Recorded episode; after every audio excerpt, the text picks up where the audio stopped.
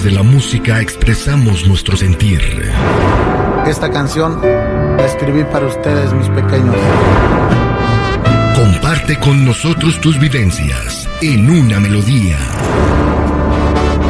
Bienvenidos a Mi vida es una canción. Al aire con el terrible. Estamos de regreso al aire con el terrible al millón y pasadito. Y antes de empezar a este a platicar con Cristina eh, su historia que quiere compartir con ustedes, quiero mandar un saludo para Imelda Álvarez. ¿De parte de quién? De Cristian Hernández. De parte de Cristian Hernández que dice que arriba los Pumas. Ahí está. Cristina se comunicó con nosotros a través de nuestras redes sociales arroba el terrible radio, arroba el terrible radio, y está aquí con nosotros y nos quiere decir por qué su vida es una canción. Cristina, buenos días. Buenos días, terrible. Cristina, ¿por qué tu vida es una canción? Bueno, me siento muy triste porque esto pasó hace pocos meses antes. yo tenía un amigo que se llamaba Antonio y él era muy bueno para para pelear. Nosotros somos de Apatzingán, Michoacán. Y pues por más que yo ah, le daba consejos, pero pues no me hacía caso porque él decía que él era muy bueno eh, entre todo el grupo con el que se juntaba de amigos, él era muy bueno para pelear y, y pues eso le daba cierta confianza. Pero un día parece que se puso con alguien en una cantina y, y sus amigos este estaban con él pero ah, se enfadó mucho la persona que con, con quien se con quien estaba ahí discutiendo. Y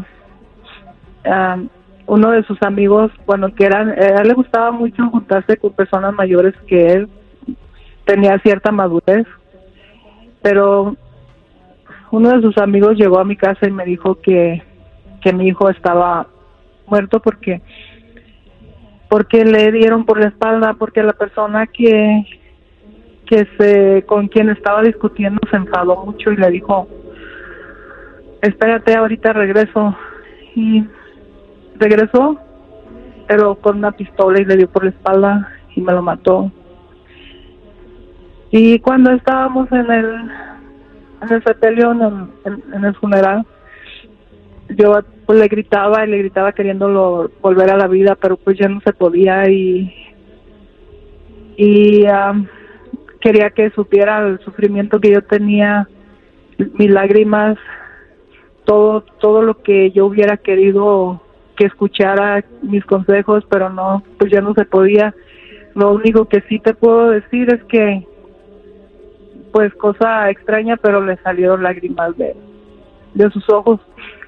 Y pues me siento muy triste porque por más que yo traté de, de hacerlo ir por otro camino mejor que ese, pues no, no pude. No sé si fue él mismo, fueron sus amigos, pero ya no está conmigo y tengo mucho dolor, mucho dolor.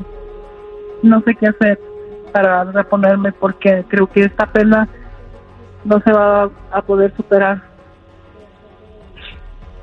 ¿Cuántos años tenía tu chamaco, Cristina? Tenía 25 años. ¿Y siempre platicabas con él y decías que se alejara de esa vida y él seguía en lo mismo? Sí, así es.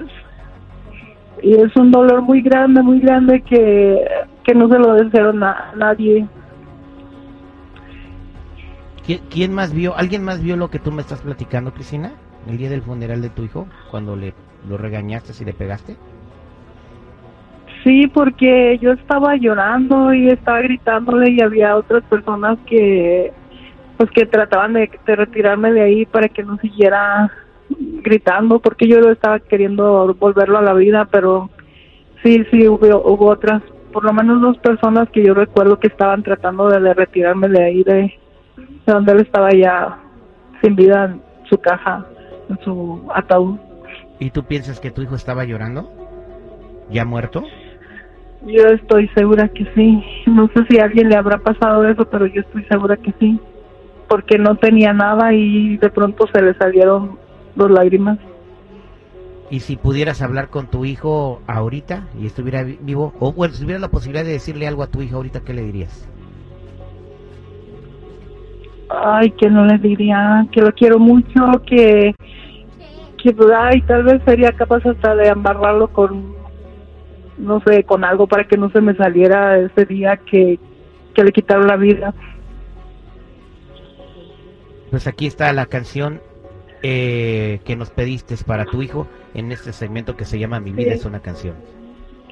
Gracias.